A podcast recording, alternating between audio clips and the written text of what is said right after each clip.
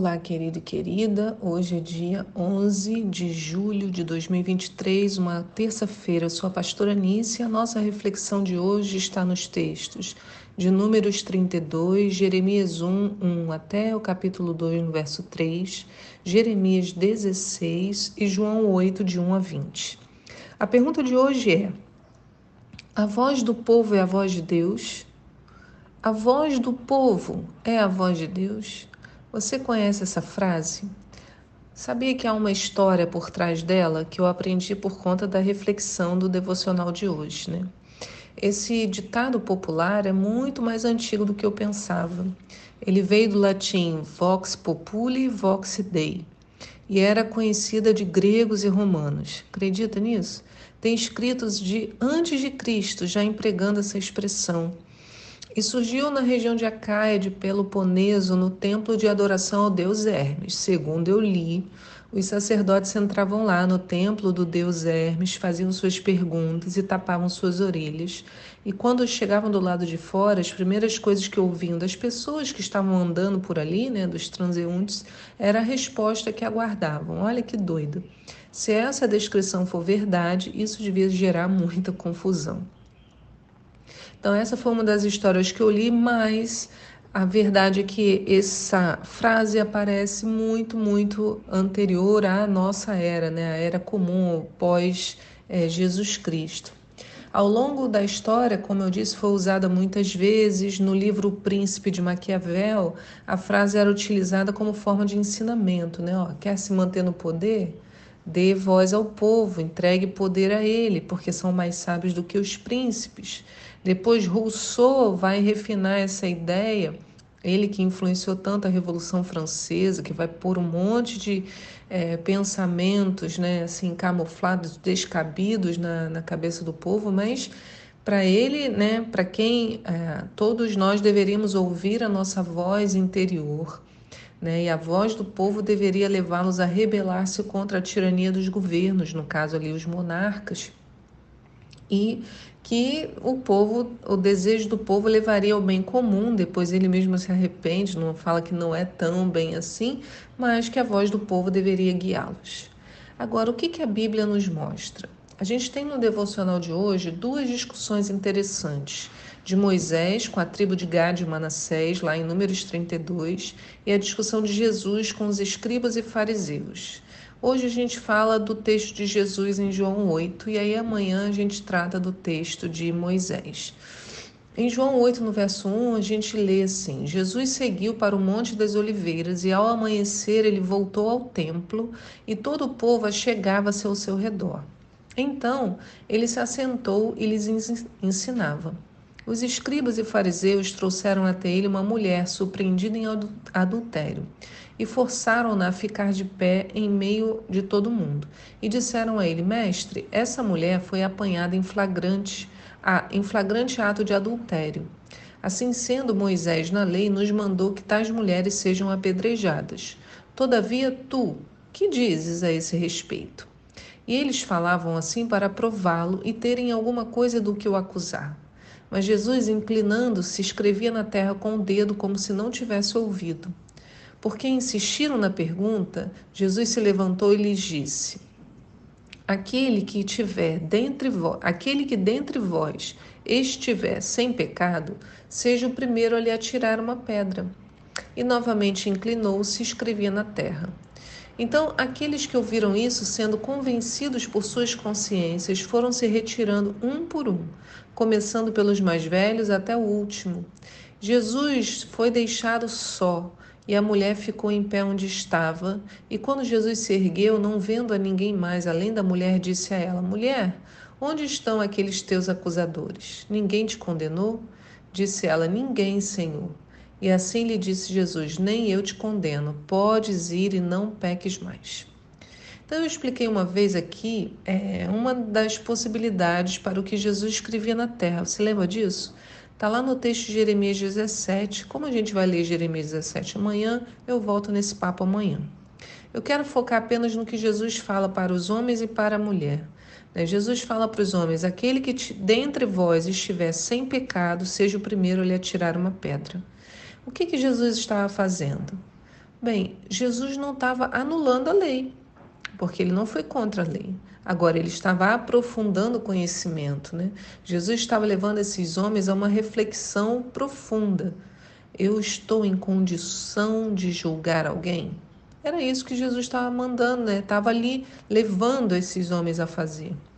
A voz do povo ali acusava a mulher e queria que a lei se cumprisse. Sobre o cumprimento da lei, correto, era isso mesmo, temos que cumprir a lei. Mas o que os acusadores esqueceram é que havia 613 mandamentos. E como seria possível acusar alguém quando eu também falhava em alguma outra coisa? A Bíblia deixa claro que esses homens não apenas desistiram, eles foram, no verso 9 diz, sendo convencidos por suas consciências. E foram se retirando um por um, começando pelos mais velhos até o último. Eu veja só, os mais velhos foram os primeiros, né? Eu acho esse detalhe muito interessante, porque quanto mais velhos, mais arraigados ficamos nas nossas certezas.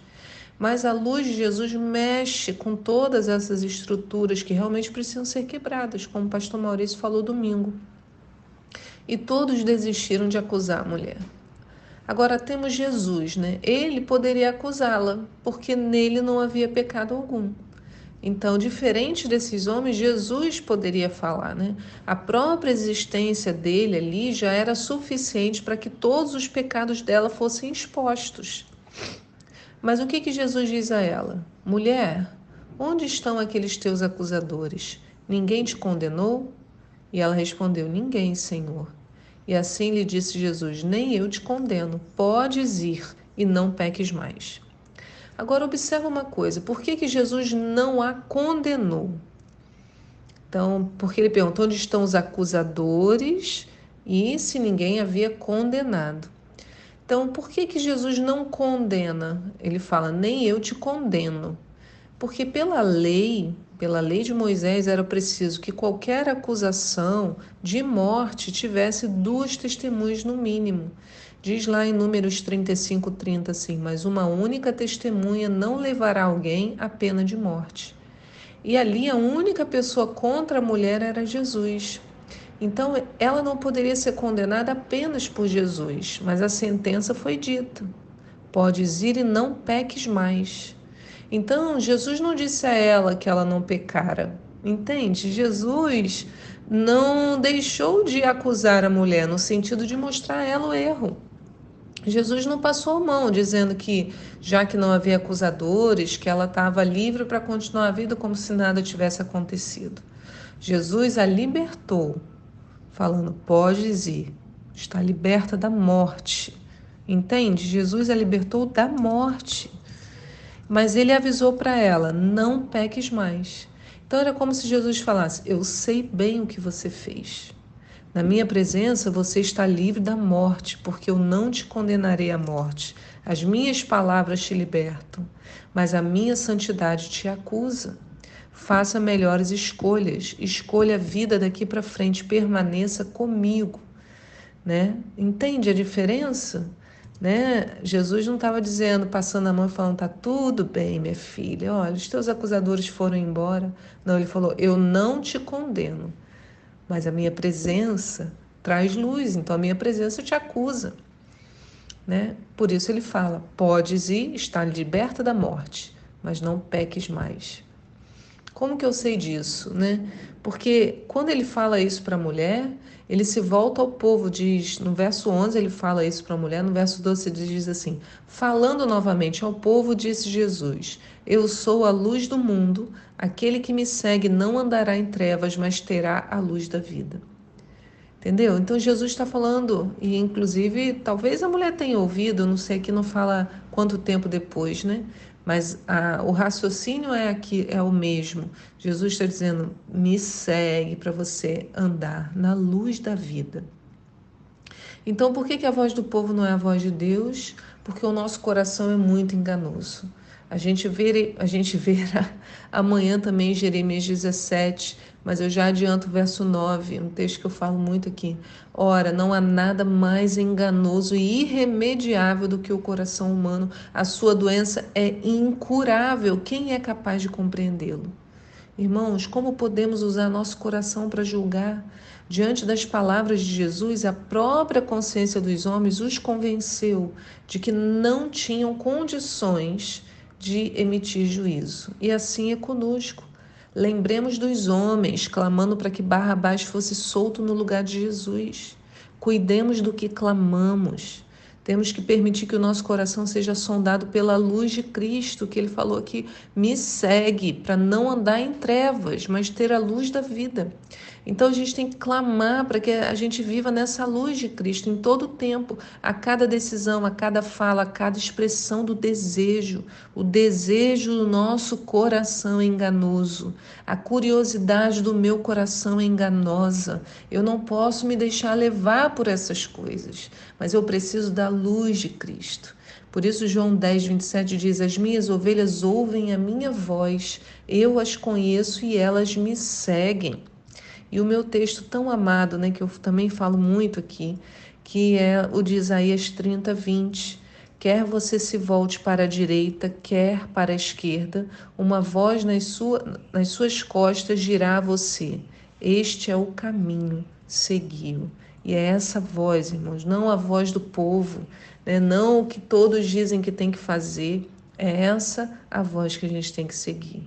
Deus, eu te peço nesta manhã, Abre os nossos ouvidos para a tua voz, Senhor, que nós não sejamos enganados pelo apelo das multidões, mas, Senhor, que a tua voz seja o mais importante para nós, seja nosso guia, Senhor, que sejamos, como Isaías declara, indo para a direita ou para a esquerda, que a tua voz seja o nosso guia, dizendo o melhor caminho a seguir. Em nome de Jesus, nós te pedimos nesta manhã. Amém. Fique na paz do Senhor, meu querido e minha querida, e eu te espero aqui para um próximo devocional. Tchau.